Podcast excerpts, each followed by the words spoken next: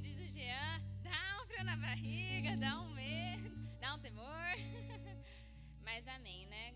Glória a Deus. Quando o Fá me chamou, eu falei: Eita, tô acostumada com gravar na câmera do celular, sem ninguém olhando. Aí eu falei: Vamos lá pro presencial, mas amém.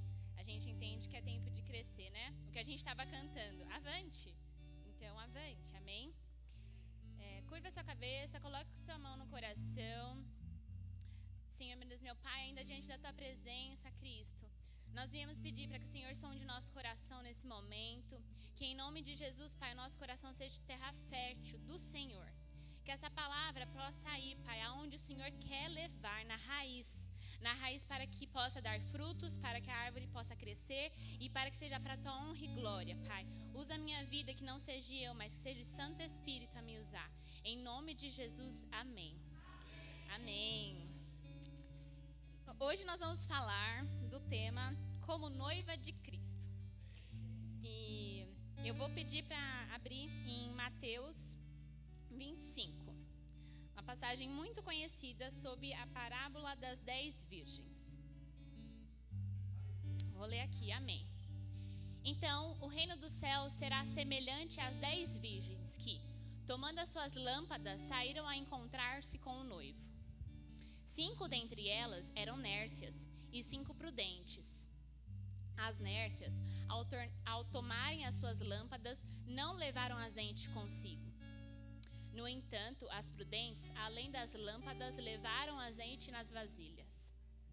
E tardando o noivo, foram todas tomadas de sono e adormeceram. Mas, à meia-noite, ouviu-se um grito: Eis o noivo, saia ao seu encontro.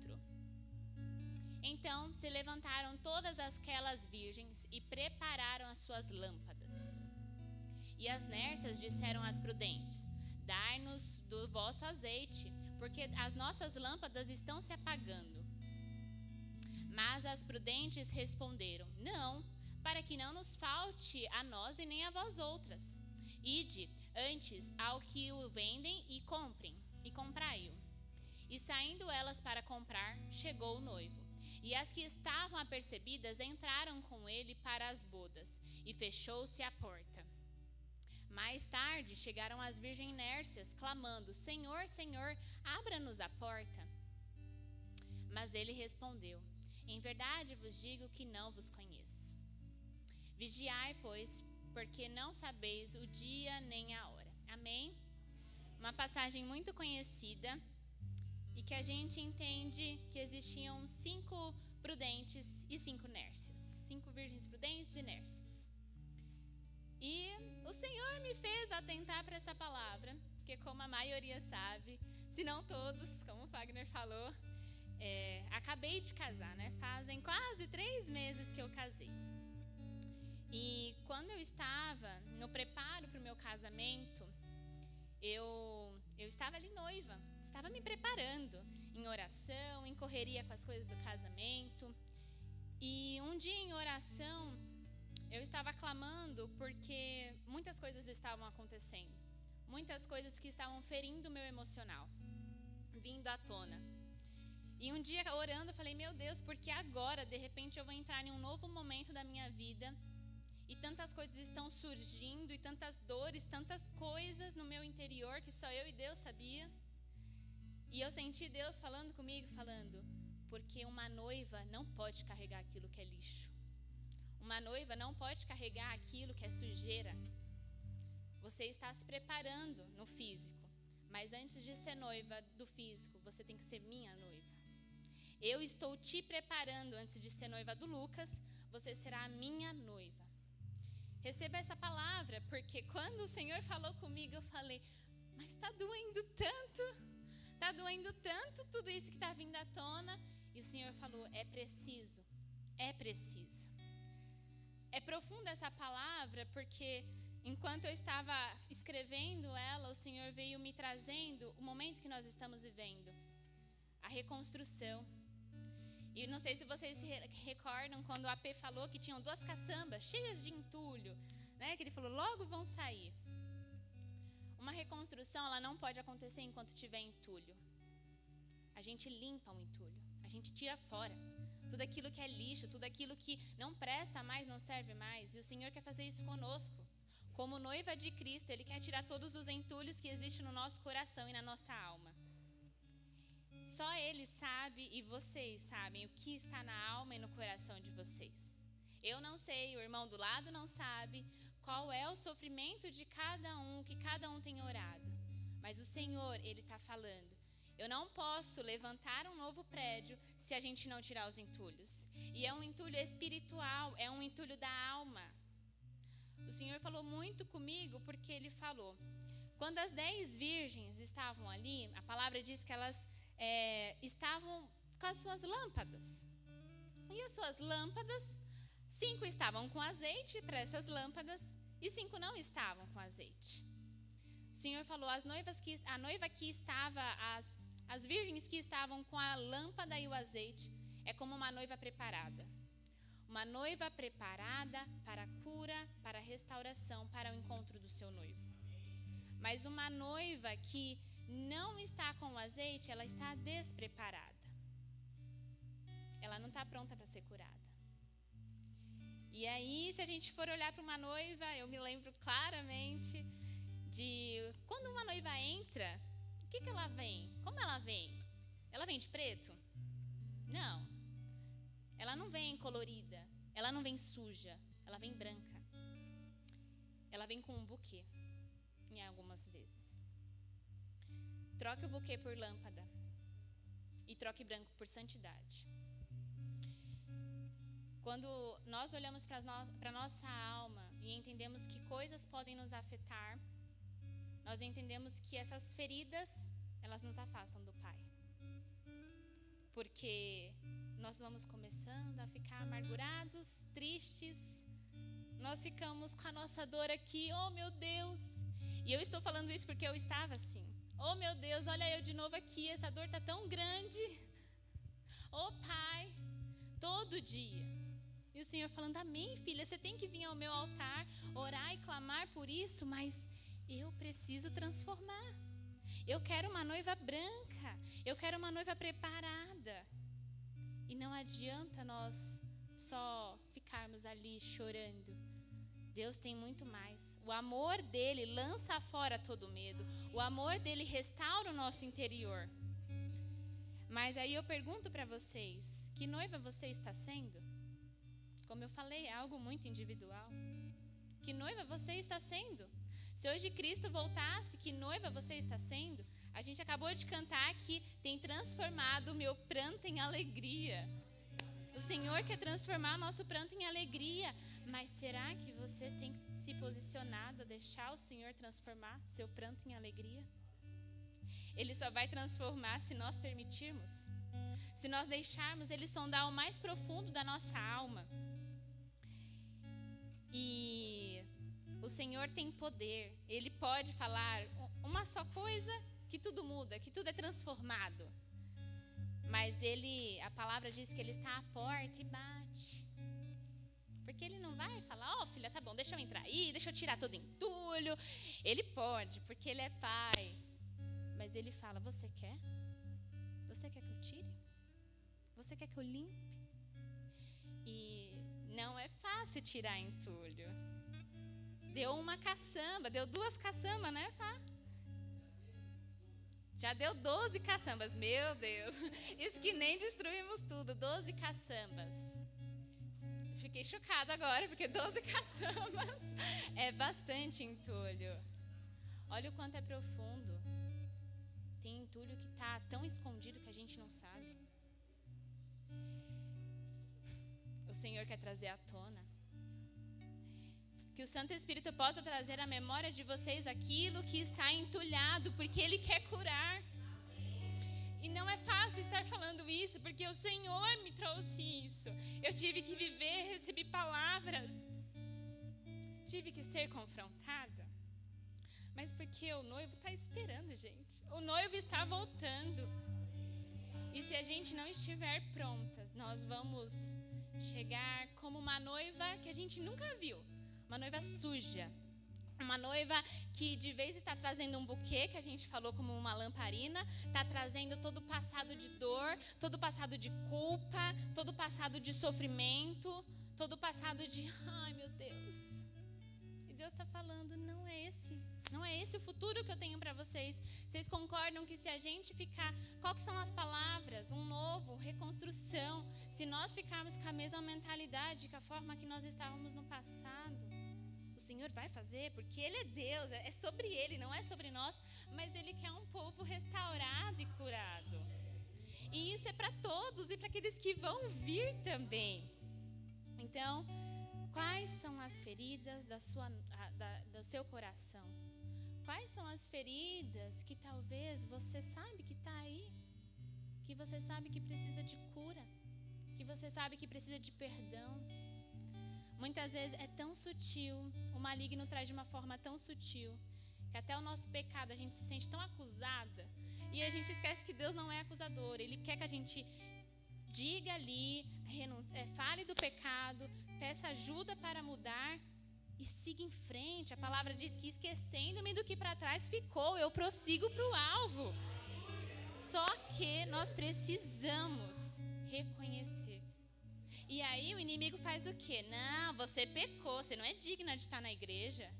De ouvir um louvor, ixi, Deus nem está ouvindo o que você está cantando. Não é Deus que faz isso. Mas é tão maligno que vai na nossa alma. Que a acusação entra de uma forma tão profunda que eu não tenho como saber se alguém aqui está assim. Mas eu sabia como eu estava. Eu sabia como estava. E essas dores, como eu falei, elas nos afastam do Pai. Porque a gente começa a se sentir tão pequenininho, tão ali na dor, que a gente não deixa o amor que transforma, que lança fora tudo, curar e restaurar. E aí o Senhor me lembrou de duas pessoas na palavra que tiveram dores palpáveis. E a gente conhece as histórias dessas duas pessoas, mas que elas tiveram posicionamento que fez com que essas dores não mais definissem o futuro delas. Nós falamos de Ana, a mãe do profeta Samuel. Eu particularmente amo a história de Ana porque ela é pequena, é direta, é sutil, mas Deus fala muito através da vida dela. E eu queria ler com vocês em 1 Samuel, 1 Samuel 9 e 10. 1 Samuel não. Samuel 1, 9 e 10.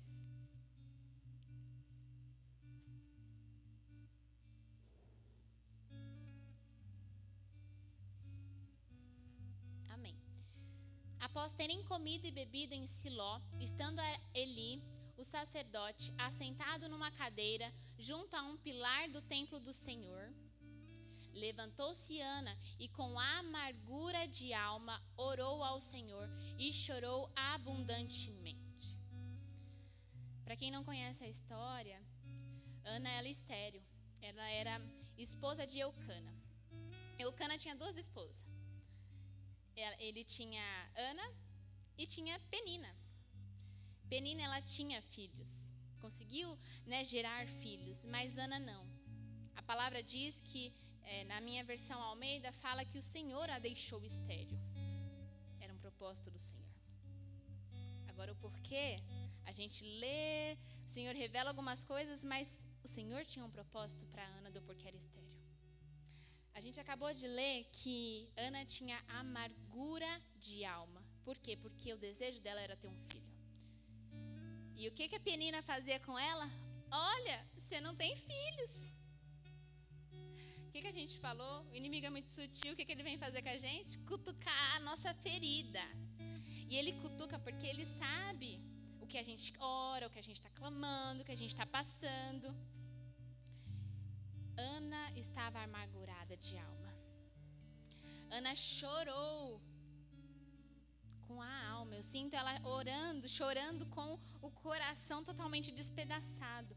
Mas a palavra, como a gente terminou de ler, ela fala que ela orou ao Senhor. Ela foi até ali onde estava é, Eli, foi ali onde era o, o templo naquela época em Siló. Ela não levou para o seu marido, não levou para a amiguinha, não levou para ninguém, ela levou aos pés do Senhor. E por ela levar aos pés do Senhor, ela recebeu uma palavra e tomou posse disso, de que ela iria ter filhos. E ela ainda fez um voto em ousadia, porque ela falou: Meu Deus, se o Senhor me der um filho, eu vou devolvê-lo a ti. Ele vai servir, e ele é o profeta Samuel. Nós sabemos que ungiu o rei Davi e o quanto a história dele foi marcada por um posicionamento. Ela estava amargurada de alma, mas ela não deixou essa amargura conduzir a vida dela. Ela levou ao altar. O que, que Ana fez com sua dor? Levou a quem podia realmente sondar e trazer o bálsamo. Outra pessoa é Jó. Jó ele perdeu tudo. Ele perdeu seus filhos, ele, ele perdeu seus bens, só não perdeu a, a abençoada da esposa. Glória a Deus! Mas ele perdeu tudo. A palavra, quando a gente vai lendo no, em primeira, em, Jó, né, o cap, primeiro capítulo, é uma notícia atrás da outra de perda daquilo, e soprou o vento e derrubou a casa, matou os filhos, e vieram saquear os animais. Você fala, meu Deus, e o que que fala? Assim que ele recebe todas as notícias de perca, que Jó rasga suas vestes e se prostra. Jó rasga suas vestes se prostra e clama: Nu saí do ventre da minha mãe e é nu que eu voltarei para lá. O Senhor me deu, o Senhor tomou, bendito seja o nome do Senhor. Gente, quando a gente continua lendo a história de Jó, três amigos chegaram eles ficaram sabendo e foram lá até Jó. Eu nunca tinha me atentado a isso, mas no versículo. Você abre lê, por favor. Jó 1, 20 e 21, por favor. Ah, tá. Então Jó se levantou, rasgou seu manto, raspou a cabeça e se lançou em terra e adorou. E disse: No saí do ventre da minha mãe e no voltarei. O Senhor deu e o Senhor tomou. Bendito seja o nome do Senhor. Amém? Era o que eu estava falando aqui agora. Que ele rasgou suas vestes e se prostrou diante do Senhor. Reconheceu que era só Deus que estava ali é, sendo o seu, o seu supridor. Pai, é o Senhor. Mas eu quero ler um versículo específico que fala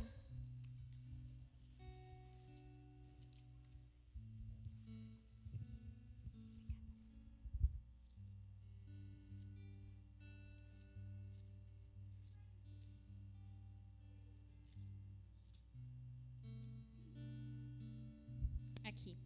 No versículo Jó 2, é, do 12, fala assim: Levantando eles de longe, os três amigos, levantando eles de longe os olhos e não o reconhecer, reconhecendo, ergueram a voz e choraram, e cada um, rasgando o seu manto, lançava pó ao, ao ar sobre a cabeça. Sentaram-se com ele na terra sete dias e sete noites e nenhum lhe dizia palavra alguma, pois via que a dor era muito grande.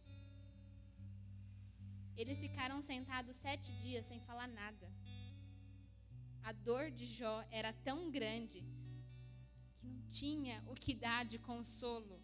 Eu, o Senhor me fez atentar, filha, a dor era palpável, ele perdeu tudo. Mas o que, que ele fez? O que Jó fez com sua dor rasgou suas vestes e, e se humilhou. Falou: Meu Deus, é tudo teu. Agora eu pergunto: o que você tem feito com a sua dor? A gente pode ficar se lamentando e deixar o inimigo nos afastar do Senhor, do amor, do, do, da, de sermos filhos, porque ele tenta roubar isso. Ele começa a nos acusar de uma tal forma que fala: você nem é filho, seu, seu Deus, não. Você está sofrendo tanto. Que pai é esse? A gente pode se deixar levar por esse caminho, ou a gente pode fazer igual esses dois exemplos. O que você tem feito com a sua dor? Leve até Jesus, Ele quer desentulhar.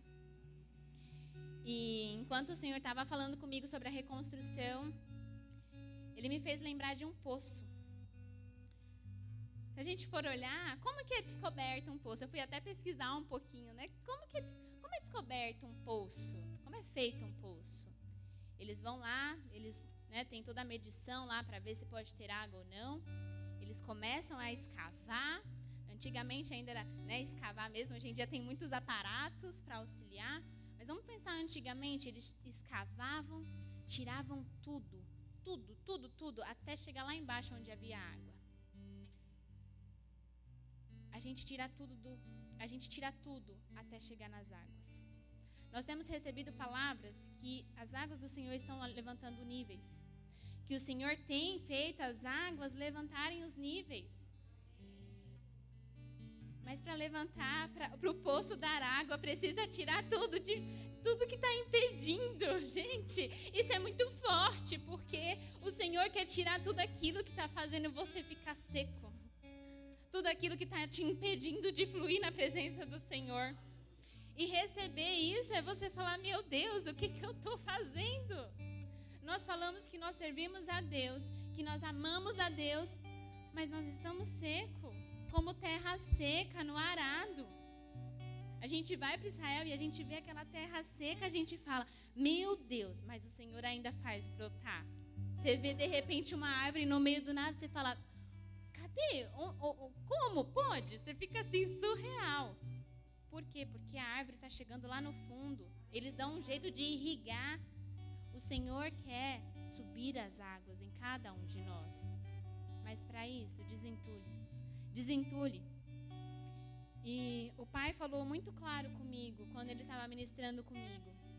Pai, né, o Deus, falou: "Filha, eu eu posso e, quero curar as suas feridas. Mas para isso você precisa de duas coisas: reconhecer paternidade. Muitas vezes a gente fala aba, pai, papai, oh meu Deus, eu sou sua filha, mas a gente não reconhece paternidade. E quando a gente fala reconhecer paternidade, é acreditar e viver como filhos. A palavra em João, aqui, em João sei se eu anotei, gente. Ah, anotei. 1 João 3:1.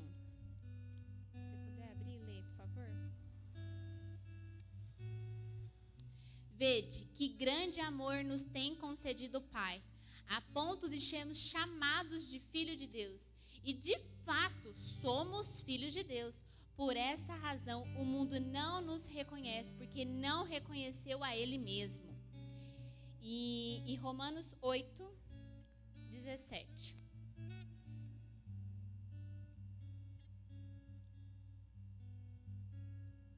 Ora, se somos filhos, somos também herdeiros, herdeiros de Deus e cordeiros com Cristo. Se com Ele sofremos, também com Ele seremos glorificados. Aqui são dois pequenos versículos, onde outros muitos falam sobre paternidade, sobre sermos filhos de Deus.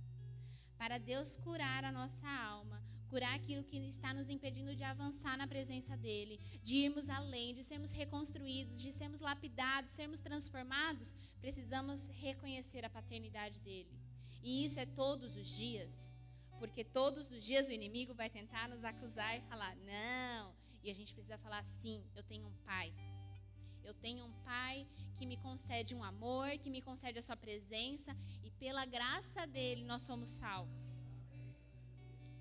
E restauração de paternidade não é fácil.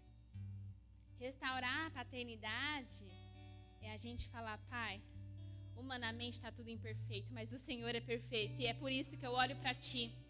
É por isso que eu olho para ti, porque se a gente olhar para o mundo, a gente vai se decepcionar todos os dias. Todos os dias a gente vai olhar para alguém, vai olhar para uma situação, vai olhar para a família e a gente vai falar: Meu Deus, eu estou com tantas feridas, eu estou com tanta coisa, me desiludi. Olha, me decepcionei. Olha, falaram alguma coisa sobre mim. E Deus está falando, porque o mundo é imperfeito. O único perfeito sou eu. É por isso que eu sou seu pai. Porque a gente olha para a perfeição dele. E isso nos encoraja. E isso nos, nos dá bom ânimo de Amém, meu Deus. Eu foco no Senhor e não me desvio desse foco. Receber a paternidade é saber que nós somos feitos à imagem e semelhança dele.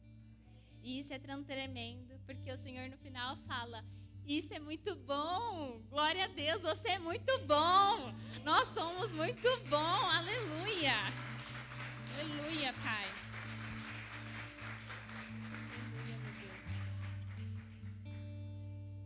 Para isso a gente precisa reconhecer paternidade. Paternidade. O Senhor ministrou muito comigo. Enquanto eu estava escrevendo, o Senhor falou: existem coisas entulhadas que tem desde a infância.